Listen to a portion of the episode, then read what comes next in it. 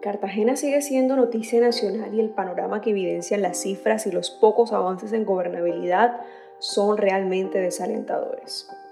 La ciudad supera ya los 2.300 contagios por COVID-19, ratificándose como la segunda con más pacientes en Colombia. Y mientras otros epicentros del país se preparan para la reactivación de más sectores de la economía, en la heroica retrocedimos a las medidas y restricciones implementadas dos meses atrás. Hola, yo soy Melissa Usech y en este nuevo episodio de Así es la Vaina Podcast vamos a analizar las debilidades que ha tenido el distrito y la sociedad cartagenera para atender la pandemia del COVID-19, un rezago de años de malas administraciones y estigmatización a las clases sociales vulnerables. Iniciamos esta semana con una circular emitida por la ministra del Interior, Alicia Arangolmos, donde le ordenaba al alcalde proceder con la expedición de los decretos a los que haya lugar para dar cumplimiento a las órdenes e instrucciones impartidas para garantizar la salud de los habitantes. Además, ordenó cerrar los barrios Nelson Mandela, Olaya Herrera, Pozón, La Esperanza, San Fernando y La María, donde se han establecido que reside el mayor número de infectados y asimismo los mayores índices de desobediencia social. Ante esto, el alcalde anunció públicamente que volvemos al primer decreto impartido por la administración al iniciar la cuarentena nacional. Luego entonces, ¿de qué sirvieron los dos meses y más que llevamos en confinamiento? ¿Será que la catástrofe que los medios de comunicación avecinan se resume a la indisciplina de la población históricamente pobre y minimizada? ¿O será que por el contrario la responsabilidad recae solo en el mandatario de turno visto como Mesías Salvador? Y no, ni los negros brutos como discriminatoriamente son llamados a cada rato los habitantes de los barrios más pobres y más poblados de la heroica, que hoy son aislados como foco de contagio, son los culpables de esta crisis sanitaria ni tampoco el alcalde podía cubrir en cuestión de semanas el déficit de la red hospitalaria que por años llevaba desangrando la clase política dirigente y corrupta de la costa. Sin embargo, quedarnos de brazos cruzados no era la respuesta, tirarnos la bolita entre todos y mucho menos dejar a merced del hambre la enfermedad a Cartagena. El que se meta reina tiene que saber tirar besitos. Y va a llegar el día donde diariamente va a comenzar a la gente a caer muerta como moscas. Dejen de pendejear en la calle. Métanse en sus casas. No es hora de pendejear. La gente se está contagiando porque no ven un guerrillero, un paramilitar que viene a apuntarse con un fusil. No te da miedo. El coronavirus es más peligroso porque coronavirus te mata silenciosamente. Para entender un poco más el panorama, hemos invitado a nuestro podcast al representante de la Cámara por Bolívar, Jorge Benedetti Martelo, quien pertenece a la Comisión Séptima Constitucional Permanente, donde recientemente ha hecho importantes debates en cuanto a la precariedad de los servicios de salud en todo el departamento. Sumado a la crisis administrativa que lleva por lo menos una década y sobre todo un déficit en infraestructura hospitalaria abismal que dejó el exalcalde Dionisio Vélez luego del fracaso de un contrato para intervenirla donde se invirtieron 100 mil millones de pesos y a hoy no se entregaron ni la mitad de los puestos de salud que estaban en proyecto, sin mencionar las carteras morosas a las IPS públicas y privadas a las que se le adeudaban meses y meses de trabajo. Yo realmente creo que es una situación muy compleja eh, puesto que cualquier medida que se adopte para contener el COVID y todo lo que se desprende de esto, pues no llega a ser suficiente si sumamos o exigimos inmediatez y eficiencia en la inversión. O sea, Cartagena tiene un retraso muy considerable en comparación con otras ciudades principales eh, capitales de Colombia. Y venimos con un rezago de todo lo que nos ha dejado la interinidad en más de ocho años, más de 11 alcaldes en dos periodos, fallas en las políticas públicas en materia de salud, en materia económica. Y obviamente esa inmediatez que se está pidiendo para fortalecer y mejorar el sistema de salud eh, sería, no, sé si inoportuno, pero no podemos hacer en dos o tres meses lo que no hemos hecho en ocho o doce años, ¿me explico? Y obviamente nos toca trabajar bajo estas contingencias eh, teniendo en cuenta estas características en Cartagena. Así que hay que mezclar toda una serie de medidas de orden público a la vez que priorizamos y habilitamos camas tanto del IPS públicas como privadas. Y ese es el gran reto. Y eso es lo que se tiene que focalizar la inversión con los recursos limitados que existen. Pero de nada sirve hacer estos grandes esfuerzos si no logramos hacerle entender a la ciudadanía que la mejor forma de afrontar esta pandemia es quedándose en la casa mientras se fortalece la red hospitalaria para que cuando lleguemos al pico, que estamos a puertas de llegar al pico, pues nuestra precaria red hospitalaria no colapse. Entonces la administración local debía en este tiempo oro de confinamiento mezclar toda una serie de medidas de orden público al tiempo que priorizaba y habilitaba más camas de hospitalización, focalizando además los recursos teniendo en cuenta las limitantes existentes. Sin embargo, ha hecho falta mayores acciones de gobernanza en cuanto a gestión pública, articulación integral a nivel local y políticas sociales para decirle a aquellos que viven del día a día que se queden en casa. La verdad debe ser dicha, de todas las actividades que priorizó el distrito para contratarse con cargo a los recursos del traslado presupuestal, no fueron incluidas actividades tan sensibles como el fortalecimiento de la red hospitalaria es más, así lo estableció el Contralor Distrital de Cartagena, Freddy Quintero Morales, en su más reciente informe. Dicho esto, es conveniente la medida de aislamiento de ciertos barrios con mayor número de infectados como los indicados por la ministra. Sin duda, sí. La realización de cercos epidemiológicos y su constante vigilancia ha dado resultados a nivel mundial para contener la progresión de la pandemia en los territorios. Sin embargo, dicha estrategia es viable si solo si va acompañada de una política social pertinente a la población vulnerable en aislamiento y además de un aumento de pruebas diagnósticos y un servicio de salud disponible para quienes así lo requieran. Yo creo que sí es viable. Bogotá lo hizo, por ejemplo, pero tú no puedes exigirle a todo un barrio que se quede encerrado cuando tienen problemas en materia de prestación de servicios públicos, si no tienen acceso a un mercado, eh, si no están en condiciones dignas, porque literalmente hace más calor en la casa que afuera en, la calle, eh, como, como pasa en, en, muchos barrios de Cartagena, donde viven ocho o nueve personas en, en, una casa de uno o dos cuartos. entonces es muy fácil uno expedirle a la gente que se quede en sus casas con, con, la nevera llena. Eso, eso es muy fácil.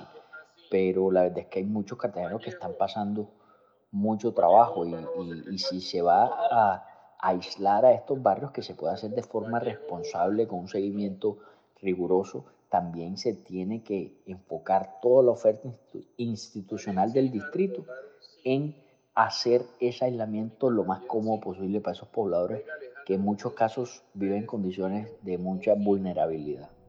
De la verdad es que no tenemos ni siquiera para alimentar a nuestros hijos. Por favor, colaboren que estamos pasando hambre. ¿Cómo hacemos con los que no tienen el CIPEN, que lo tienen alto? Ah, que vivimos mal, no tenemos trabajo, quedamos sin trabajo por medio de lo que está pasando. Necesitamos que nos ayude a estar con un mercado, con cualquier cosa, porque estamos pasando trabajo o están esperando que nosotros hagamos cosas malas, que nos metamos en las tiendas a robar y que nos hagan daño a nuestros hijos. Nosotros vivimos del día a día aquí en Cartagena. Es cierto que en la periferia los modos de vivir son distintos y la conciencia de priorizar la salud en muchos casos es poca, así como las carencias y privaciones con las que se sobrevive. Y entender esto último es clave para atender el problema desde su génesis. Curioso es que los cercos epidemiológicos que se establecieron jamás se ha tenido en cuenta el barrio Boca Grande, otro de los grandes sectores con mayor número de contagiados. El alcalde Dao, en varias intervenciones públicas, hizo alusión a la obediencia de estos últimos y al afán de pendejear de quienes viven en la periferia. Y a la fecha, Bocala sea quien solicite su aislamiento y mayores controles de bioseguridad. Es menester entender las características sociodemográficas de estas personas para comprender sus decisiones y las repercusiones de estas en sociedad. Hablemos del caso puntual del Pozón. Los habitantes de este barrio pertenecen a la localidad 2 de la Virgen y Turística, a la población con los indicadores sociales más apremiantes en comparación a las otras dos que conforman a Cartagena. Menor acceso a salud, educación, seguridad y lugares de esparcimiento así como el mayor porcentaje de concentración de viviendas en área rural. Y ni qué decir de los bajos niveles de escolarización, mayores tasas de homicidios, miseria, pero sobre todo pobreza.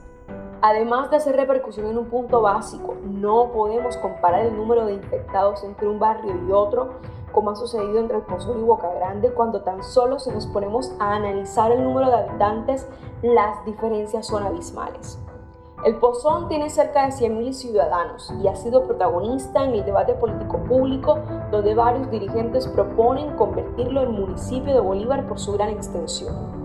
Los datos que arroja el índice de pobreza multidimensional global son precisos.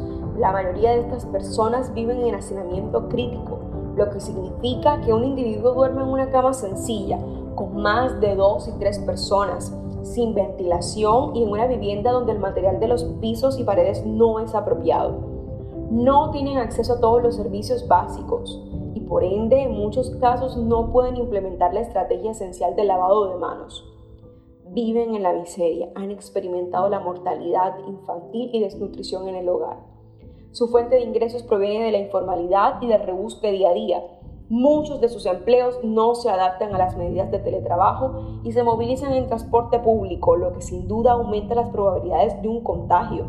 Además de las disfunciones intrafamiliares como la violencia doméstica y el abuso infantil que hacen casi que imposible la consigna de quedarse en casa. Estando esto claro, entonces la alcaldía de Cartagena ha procurado por acompañar a los pobres desobedientes, me atrevo a decir tajantemente que a medias. Llevar una mínima ayuda alimentaria con 17 elementos entre café, arroz, frijoles, azúcar y panela a ciertos sectores de la ciudad no es suficiente. No es suficiente cuando en casa se alimentan de ese mercadito hasta 7 personas que en teoría debería abastecer por 12 o 15 días. No es suficiente cuando las ayudas ni siquiera cobijan el sector donde se vive. No es suficiente cuando no se tiene acceso a un servicio de salud oportuno ni de calidad. Cuando si se es positivo para el virus y le ordenen aislamiento y tratamiento en casa, usted no tenga una cama ni una habitación para descansar solo. O cuando se es sospechoso y usted se acerca a la IPS más cercana y luego de realizada la prueba, usted deba regresar a casa en el medio que prefiera, porque la EPS no garantiza la devolución en una ambulancia. En su defecto, no hay suficientes para la demanda que se exige. Doctor William Dow, le agradezco que como alcalde no nos olvide que somos parte del futuro. Tenemos que criar niños, nietos.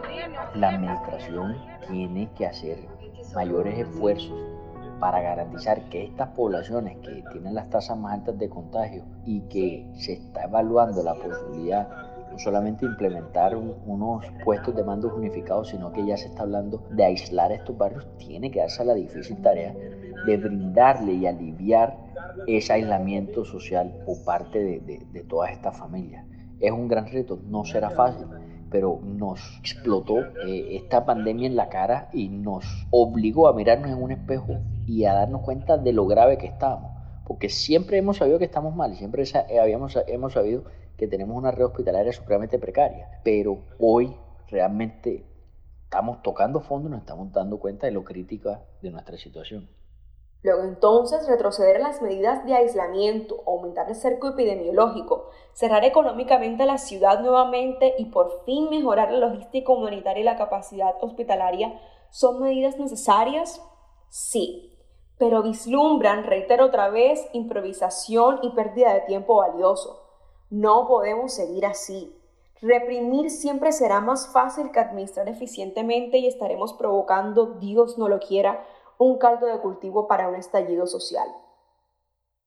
Ya basta de seguir viendo el retrovisor, no hay espacio para más excusas. Debemos sí o sí fortalecer la red hospitalaria porque la situación hoy ya desborda la capacidad de reacción la ciudadanía también necesita de una Secretaría de Hacienda que presente un plan de priorización de inversión de recursos y recaudo de los mismos, que esté conectada a las discusiones nacionales de renta básica para garantizar el derecho al mínimo vital a las personas en situación de pobreza extrema. Necesitamos mayor educación y pedagogía de nuestros habitantes. ¿Dónde está la gestión de la escuela de gobierno, por ejemplo? Debemos procurar además por potencializar el acceso a Internet y una cultura ciudadana del cuidado, sobre todo a quienes por épocas esta idiosincrasia corrupta les ha cambiado el chip y debe luchar diariamente por sobrevivir en la lógica de una ciudad donde reina la ley del más vivo. Debemos también propender por una movilidad sostenible que mitigue el riesgo de contagio y peatonalizar ciertas zonas de la ciudad donde se pueda evitar las aglomeraciones y los abarrotados parqueaderos improvisados a lo largo y ancho de la ciudad. Y por último y no menos importante, construir una nueva agenda económica para todos, para los grandes, medianos y pequeños empresarios, pero también para el comercio informal y ambulante. Ejecutar lo que todo el tiempo se ha pensado y repensado sobre la organización del territorio y las dinámicas económicas alrededor de Cartagena por sus características industriales, portuarias, turísticas y culturales. Organizar el abastecimiento alimenticio de la ciudad, el espacio público y las zonas de trabajo turístico. ¿Dónde está también la Secretaría de Planeación y Espacio Público? Una de las secretarías que debe jugar un papel fundamental en estos meses de aislamiento social es la Secretaría de Planeación y de Espacio Público. ¿Por qué? Porque cuando la gente o un gran número de cartaneros están en sus casas, tienen una ciudad en ceros, por así decirla, que les permite tomar medidas para caracterizar y adoptar políticas públicas para que cuando salga nuevamente el cartanero en la calle pueda implementar un orden que hoy no tenemos. ¿Yo qué haría? Yo me daría la difícil tarea de caracterizar a estos vendedores y eh, establecer de forma muy artesanal o muy empírica unos determinados mercados minoristas, por así decirlo, en distintos barrios o puestos estratégicos de la ciudad para evitar estos grandes desplazamientos de cartaneros al mercado de azul. Eh, esto obviamente no solucionaría el problema, pero sí lo aliviaría de gran medida. Barrios como el Pozón, como Nelson Mandela, pues no tendrían que desplazarse hasta eh, Basurto para abastecerse y eh, obviamente el desplazamiento de, personas sería pues mucho mejor. creo que son medidas como esas, donde hay que ponernos muy creativos que nos permitiría eh, contrarrestar eh, el tema de la indisciplina social. Y sí que creo que hay que aumentar el pie de fuerza y hacer controles más estrictos para que la población eh, se pueda controlar, por así decirlo, que, que no se esté violando la cuarentena y obviamente bajo pues, protocolos que propendan por, por la dignidad del ciudadano y, evitar a toda costa que se den este tipo de atropellos. Esta pandemia hoy nos plantea grandes retos como sociedad, pero también nos pusieron en la palestra el efecto boomerang que se veía venir desde hace años sobre la precariedad de los servicios de la salud en la ciudad, pero sobre todo demostró las inmensas desigualdades que seguimos teniendo como sociedad y los discursos clasistas que hoy aún existen. Finalizo este programa con la frase de Yuval Noah Harari, una población motivada y bien informada suele ser mucho más poderosa y efectiva que una población ignorante y vigilada.